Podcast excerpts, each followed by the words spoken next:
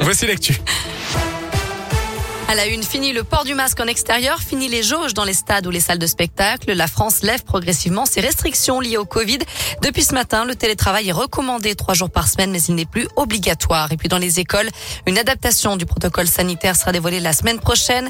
Une concertation doit avoir lieu avec les syndicats de profs et de parents d'élèves.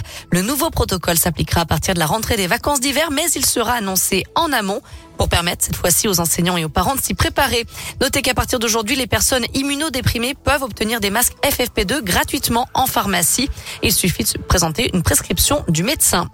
À retenir aussi la manif des étudiants à Lyon. Ils étaient appelés à se mobiliser aujourd'hui contre la libéralisation de l'enseignement supérieur et pour l'université gratuite.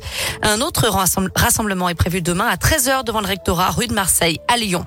Les étudiants lyonnais qui peuvent d'ailleurs se procurer des autotests gratuitement. L'université de Lyon en met 10 000 à leur disposition pour limiter la propagation du virus. 38 foyers privés de gaz à Brignais. Une conduite a été percée ce matin par une entreprise qui venait installer des poteaux téléphoniques. Les réparations sont en cours. Tout devrait rentrer dans l'ordre d'ici 20 heures ce soir au plus tard. Dans l'actu également, les Réunionnais confinés. L'île de la Réunion est passée en alerte rouge à l'approche du cyclone Betsirai, un phénomène très intense qui a déjà secoué l'île Maurice et devrait ensuite traverser Madagascar. C'est parti pour les Jeux Olympiques de Pékin. La cérémonie officielle d'ouverture aura lieu vendredi, mais les premières épreuves ont commencé aujourd'hui, notamment avec le curling.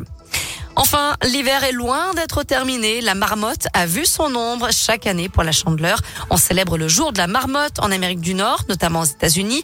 Une tradition qui veut qu'on observe une marmotte euh, sortir de son terrier si elle ne voit pas son ombre parce que le temps est nuageux. C'est que le printemps est bientôt là. Si elle voit son ombre parce que le ciel est clair, en général, elle retourne vite dans le trou et l'hiver est censé durer six semaines de plus. C'est ce qui s'est passé ce matin. C'est d'ailleurs l'idée d'un film. Merci beaucoup,